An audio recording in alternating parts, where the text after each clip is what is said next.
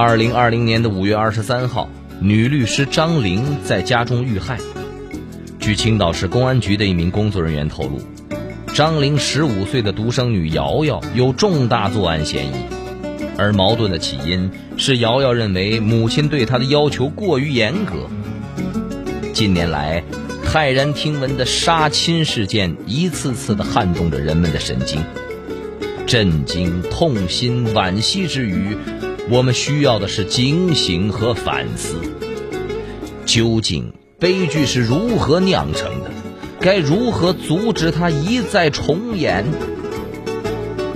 来听今天的张公开讲，为各位讲述：别让杀亲悲剧重演。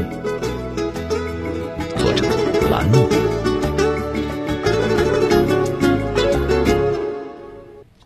这里是张公开讲，在下张公。说张玲是单身妈妈，根据朋友们追忆所还原的个性拼图来看，她善良、温和、强势、严格，事业心强，职业表现优秀。不仅担任律师事务所的部门主管，还多次获得市先进个人奖项。对于女儿这颗独苗苗，张玲视若掌上明珠般，百般疼爱。离异多年，女儿成了他唯一的寄托。因为自己幼时缺爱，他把所有的爱都给了女儿，倾尽精力、财力培养，给予了很高的期望。张玲的高标准、严要求引起了瑶瑶的强烈不满，母女间矛盾频发，最终瑶瑶竟然向亲生母亲痛下杀手，将其勒死。而且，瑶瑶事后表现的异常平静冷血，他反锁了房门，与装在行李箱里的母亲尸体共处了两天一夜，直到事发被公安机关带走。我们说。羊有跪乳之恩，鸦有反哺之意，动物尚知对父母感恩，一个孩子怎么能把全身心疼爱自己的妈妈亲手送上黄泉路呢？妈妈纵然有万般不是，也不该遭此厄运。更何况她并未虐待过自己的孩子，付出的都是满满的爱。杀亲这种有悖于伦理、泯灭人性、背离道德、践踏法律的罪行，真是禽兽不如。震惊、痛心、惋惜之余，我们需要的是警醒和反思。究竟悲剧是如何酿成的？最高人民检察院于二零二零年的六月一号发布的《未成年人检察工作白皮书（二零一四至二零一九）》显示。近年来，我国未成年人犯罪的数量在连续多年下降趋于平稳后有所回升，其中骇人听闻的杀害父母案件一次次的撼动着人们的神经。一五年，贵州安顺一对十六岁的孪生姐妹未考上重点高中被责骂，嫌父母管教过严，将他俩双双毒死家中。一八年十二月，湖南沅江十二岁男孩吴某康因不满管教太严，将母亲杀死。同月，湖南衡南十三岁的罗某向父母要钱去网吧未果，锤杀父母后逃逸。二零一九年三月，江苏盐城建湖县十三岁的邵某不服母亲的严格管教，将其砍死。这些未成年人施暴者手段之残忍，情节之恶劣，人性之冷漠，让人触目惊心，不寒而栗呀！难以想象，一个十几岁的孩子怎么能够对朝夕相处的至亲下得了这样的杀手？那毕竟是一条鲜活的生命，他们的心理素质得多过硬，精神世界得多变态。三观和人格得多扭曲！这些可怕的孩子，他们被宠坏、被逼坏，缺乏生活能力，没有基本的生命观，也丧失了基本的血缘亲情。中国社会科学院大学政法学院的少年儿童研究中心主任童晓军分析认为，影响未成年人犯罪的因素有四个。一是经济发展水平及未成年人的生活水平，二是家庭教育，也就是家庭监护；三是学校系统；四是整个社会治理系统。基于此，如果整体的未成年人犯罪状态在向比较糟糕的方向发展，那么这些方面可能我们都需要检讨了。未成年人犯罪之所以难以根除，正是由于其根源错综复杂，是多种因素共同作用的结果。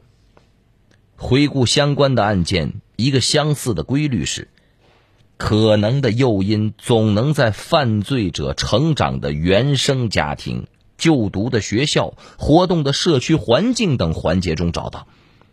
具体而言，包括但不限于这些教育盲区和管理的短板。学校只重视应试教育，忽视法治教育、生命教育、思想品德教育。社会上的规则教育和法治教育力度不够，社区治理有欠缺，宣传教育不足，不良信息监管有死角，网络、影视、报刊、社交媒体上充斥着低俗、暴力、色情等毒瘤，家庭教育的不得法，只重分数不重心理健康，或失之于宽，失之于软，对孩子娇生惯养、溺爱纵容。对错误的行为姑息迁就、放任自流，或失之于严、失之于硬，不懂得青少年成长心理和规律，缺乏科学有效的教育方法，简单粗暴、过分严苛。应对之策是对症下药、扫盲区、补短板。首先，学校、家庭、社会三方联动，加强法治教育。生命教育、规则教育、思想品德教育，把立德放在首位，培养身心健全、遵纪守法、尊重生命的合格公民。其次，强化不良信息监管，为青少年营造风清气正的社会成长环境。再次，妇联、学校、教育部门等要根据广大家长的现实需求，提供精准、专业、贴心到位的家庭教育指导服务。帮助他们成为真正懂得如何爱孩子、如何科学教子的合格家长。您正在收听的是张公开讲，这里是张公开讲，在下张公，我们接着往下讲，说要对家庭教育的误区进行纠偏。最需要聚焦的，是近十年来名噪一时又广为诟病的“虎妈狼爸”式的教育。我们梳理上面所说的几起杀亲事件，不难看出，父母的严格管教成为了未成年人施暴的导火索。而女律师张玲被害家中，张玲也称得上是一位“虎妈”。女儿必须完成遵从她所制定的人生规划，成绩必须排在年级的前五，最好是前三。以后必须上清华、北大、复旦这样的名校，还要考研究生或者是出国，将来要比妈妈强，要出人头地。瑶瑶曾经对张玲说：“你让我不快乐。”张玲把女儿训哭之后，女儿会说：“假如让我自己选一个妈妈。”我就不要你这个妈妈了。张玲的反应是什么？那你去选吧。虎妈狼爸式的教育代表人物是美国华裔教授蔡美儿。二零一一年，她因为一本自传体育儿经《虎妈战歌》一战成名。蔡美儿的两个女儿是美国人。但他秉承着中国传统式家教中严格甚至严苛的方式要求他们，把学习当成重中之重，一切娱乐活动靠边站。蔡美儿非常推崇打压式教育，他总结出中国父母得以成功的三大特征：不理会孩子的自尊心，认定孩子必须孝顺父母，坚信小孩不懂事需要父母指引。因为中国父母不像美国家长那样将孩子想得无比脆弱，他自称采用咒骂、威胁、贿赂、利诱等种种高压手段，要求孩子沿着父母为其选择的道路努力。大女儿年仅七岁时，因为一首钢琴曲弹不好，就被勒令从晚饭后一直练到夜里，中间不许喝水或者上厕所。小女儿三岁时就因为不听话被锁门外，七岁时被威胁说，如果不练好钢琴，他的玩具屋就会被捐给慈善机构。如果女儿没有遵守他制定的十大家规，他就直接张口骂他们是垃圾。蔡美儿坦言说：“作为母亲，我就是不会让自己停下来喘口气、轻松一下。或许。”正是这份焦虑，将自己逼成了虎妈。蔡美儿的教育理念震动了美国教育界，引起了美国关于中美教育方式的大讨论，并登上了《时代周刊》的封面。一切向成绩看的虎妈狼爸式教育，剥夺了孩子所有的乐趣，让他们的世界里只剩下了学习一件事。但他们确实。在学业方面成绩不错，长女索菲亚考上了哈佛大学，后又进耶鲁大学深造；小女儿路易莎也考取了哈佛大学。但这是否能够说明虎妈狼爸式教育的成功呢？二零一六年，美国华人网站北美省钱快报曾经发起虎妈式教育的微信评论，多数网友表示并不认同。因为这是一种功利主义教育，成功有多种可能性，这种强迫剥离了孩子的自由选择权，不是孩子的成功，只能算是母亲的成功。您正在收听的是张公开讲，这里是张公开讲。在下张工，我们接着往下讲。说，其实啊，虎妈狼爸式教育的失败案例，那也是比比皆是啊。二零一八年七月，三十九岁的男演员朱雨辰，继《奋斗》之后又火了一把，因为他的超级妈宝男属性，令人瞠目结舌。朱雨辰的妈妈完全把自己当成了儿子的附属品，一切以儿子为中心，没有自我，还以此为荣，并且从不考虑儿子的感受。朱雨辰为了摆脱妈妈的控制，坚持去北京打拼。他硬是追到了北京，事无巨细的照顾他，他的全部时间都花在了帮儿子操持三餐和生活上。儿子去拍戏，他也跟着跑，自称比两个菲佣更有用。在他的世界观里，儿子会做饭让做妈的感到惭愧，是妈妈没有尽到责任。在他的大包大揽下，朱雨辰完全没有生活自理能力，但是他并不觉得不好，反而开心的评价儿子是妈妈宝，很可爱。运动天才孙杨也是虎妈狼爸式教育的牺牲品，他的妈妈杨明啊。同样是一个没有自我的妈妈，孙杨成功时，她是冠军妈妈；孙杨犯错时，她成了帮倒忙的妈妈。在孙杨长达二十多年的游泳生涯里，杨明几乎是寸步不离。孙杨从七岁开始学游泳，杨明一直风雨无阻的接送，直到儿子小学五年级，杨明还帮他穿鞋呢。孙杨的每一场比赛，杨明都亲临现场，对整个团队紧迫盯人啊，给助理一个接一个的打电话，安排提早换好泳裤啊，摘牙套，倒边技术，跟裁判这核准时间等等大大小小的事宜。在杨明的强势插手下，孙杨的经纪公司几乎是每年一换，无法与任何一家保持长久关系。二零一九年，孙杨遭遇了药检风波，期间杨明对形势的误判以及不当的决策，对最终的仲裁结果影响颇大。得知孙杨被禁赛八年，杨明后悔了，他直言：“真的对不起孩子。”随着年龄的增长，曾经信誓旦旦我会永远站在妈妈一边的孙杨，有了自己的想法，由此与母亲摩擦不断，却一直跳不出母亲的掌心，只能屈服。杀母的北大才子吴谢宇，也拥有同款母亲。很大程度上，他的优秀是母亲逼出来的。吴谢宇，父亲早年因病去世，母亲独自供养儿子上学，压力很大。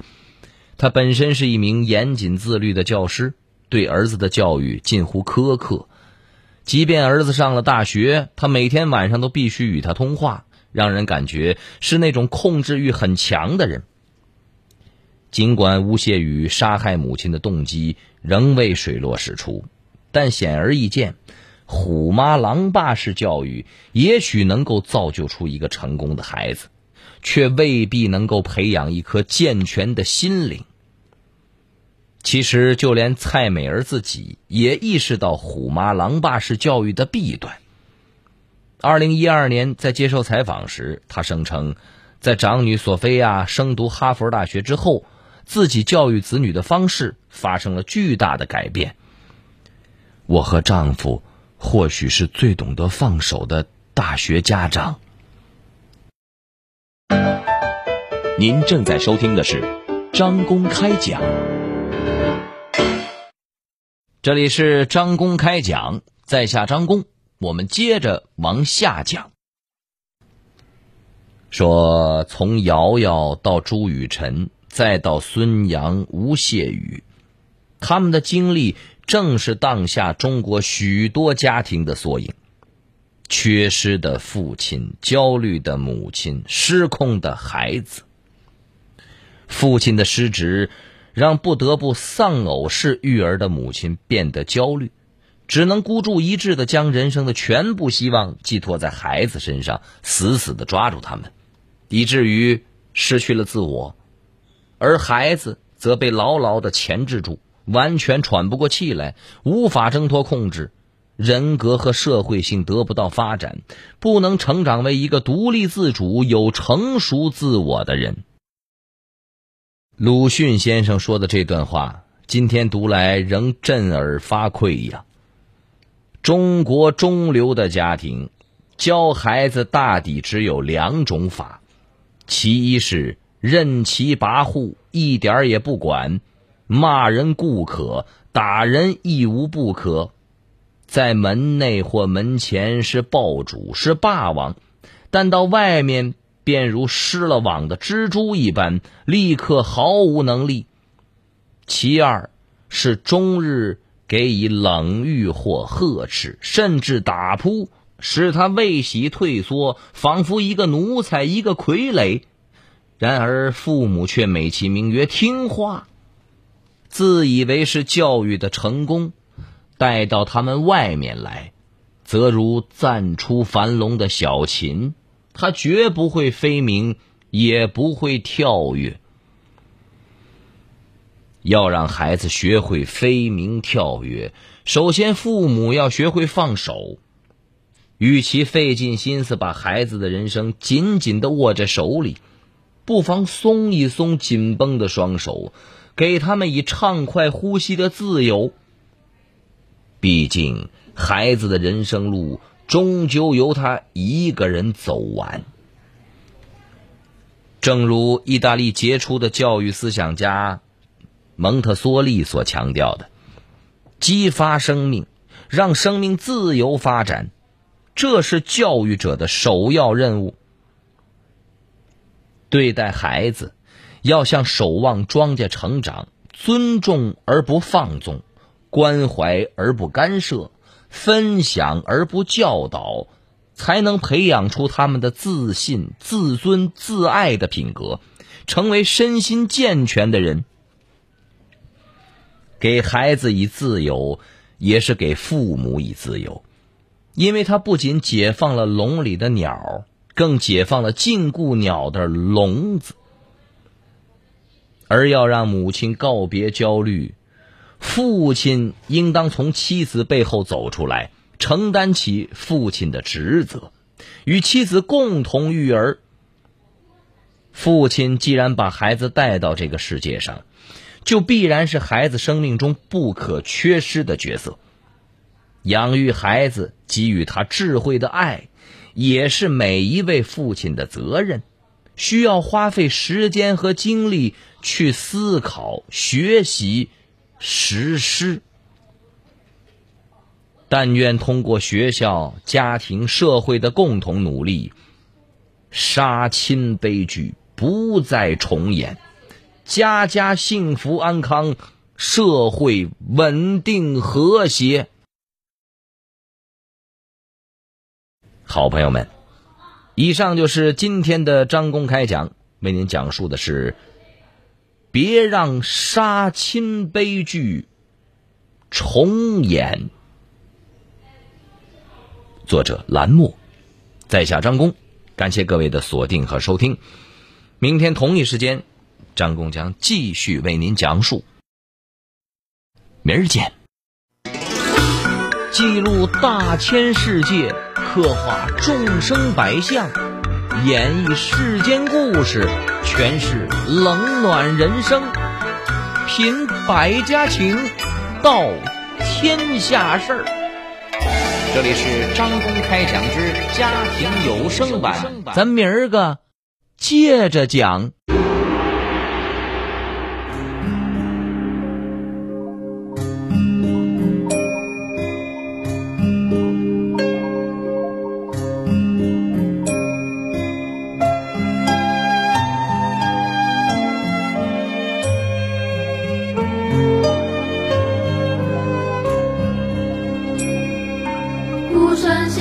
少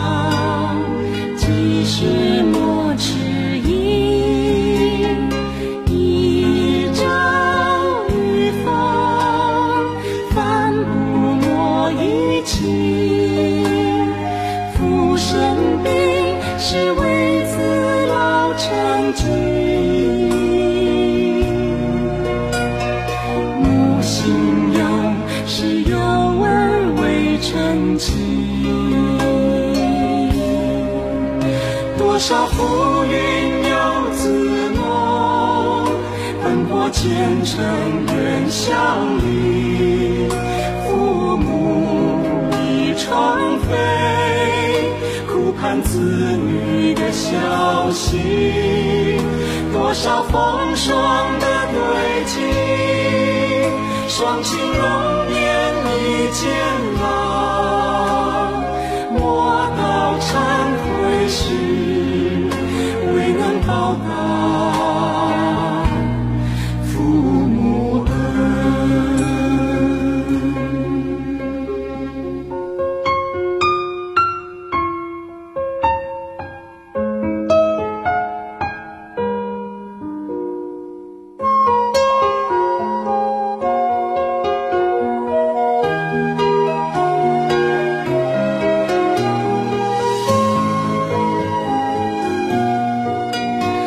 多少浮云游子梦，奔波前程远乡里，父母已窗飞，苦盼子女的消息。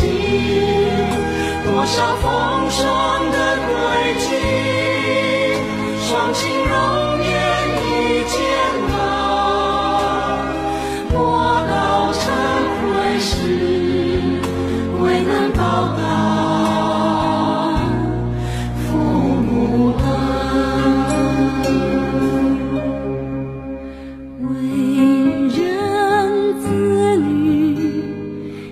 水要死